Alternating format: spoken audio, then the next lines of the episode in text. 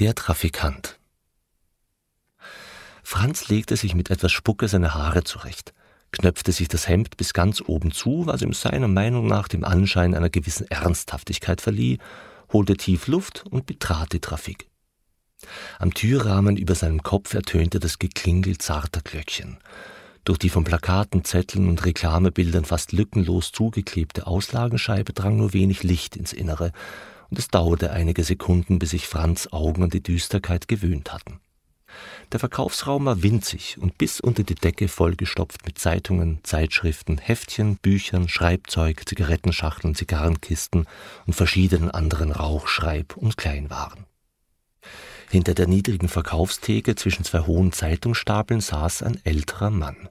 Er hatte seinen Kopf tief über einen Aktenordner gebeugt und trug sorgfältig und konzentriert Zahlen in offenbar dafür vorgesehene Spalten und Kästchen ein. Eine dumpfe Ruhe füllte den Raum. Nur das Kratzen der Federspitze auf dem Papier war zu hören. In den wenigen schmalen Lichtbalken flirrte der Staub und ein intensiver Geruch nach Tabak, Papier und Druckerschwärze lag in der Luft. Servus Franzl, sagte der Mann, ohne von seinen Zahlen aufzusehen. Er sagte es leise, doch die Worte klangen überdeutlich in der Beengtheit des Raumes. Wieso wissen Sie denn, wer ich bin? Dir hängte noch das halbe Salzkammergut an den Füßen. Der Mann zeigte mit seiner Füllfeder auf Franz Schuhe, an deren Kuppennähten ein paar Batzen dunkler Erde klebten. Und Sie sind der Otto Trischneck. Genau.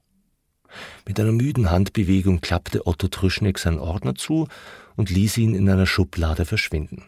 Dann stemmte er sich aus seinem Sesselchen heraus, verschwand mit einem merkwürdigen Hopser hinter den Zeitungsstapeln und kam gleich darauf mit zwei Krücken unter den Achseln wieder hervor. Soweit Franz erkennen konnte, war von seinem linken Bein nur noch der halbe Oberschenkel übrig. Der Hosenstoff unter dem Stumpf war zu einem Zipfel zusammengenäht und schlenkerte bei jeder Bewegung ein bisschen nach. Otto Trüschnik hob eine der Krücken und wies mit einer runden, fast zärtlichen Bewegung auf das Warensortiment im Verkaufsraum. Und das hier sind meine Bekannten, meine Freunde, meine Familie. Am liebsten möchte ich sie alle behalten. Er lehnte eine seiner Krücken gegen die Theke und strich mit dem Handrücken sanft über die bunt durcheinander glänzenden Titelblätter in einem der Regale. Aber ich gebe sie trotzdem her. Jede Woche, jeden Tag, zu jeder Stunde. Von der Ladenöffnung bis zum Ladenschluss. Und weißt du auch warum? Franz wusste es nicht. Weil ich Trafikant bin weil ich Trafikant sein will und weil ich immer Trafikant sein werde. Und zwar bis es nicht mehr geht, bis der Herrgott bei mir die Rollos herunterlässt. So einfach ist das.